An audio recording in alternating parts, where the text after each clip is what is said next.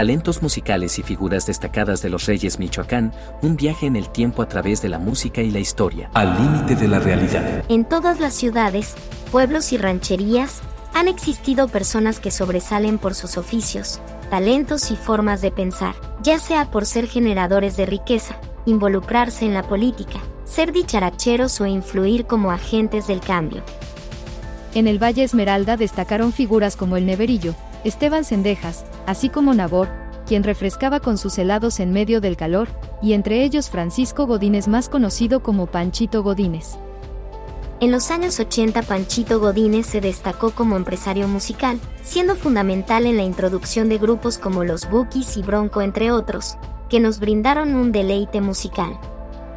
Tenemos el honor de tener a Panchito Godínez en nuestro programa Al Límite de la Realidad. Exploraremos y recordaremos esos momentos musicales que sin duda muchos radioescuchas compartieron, o al menos recordarán.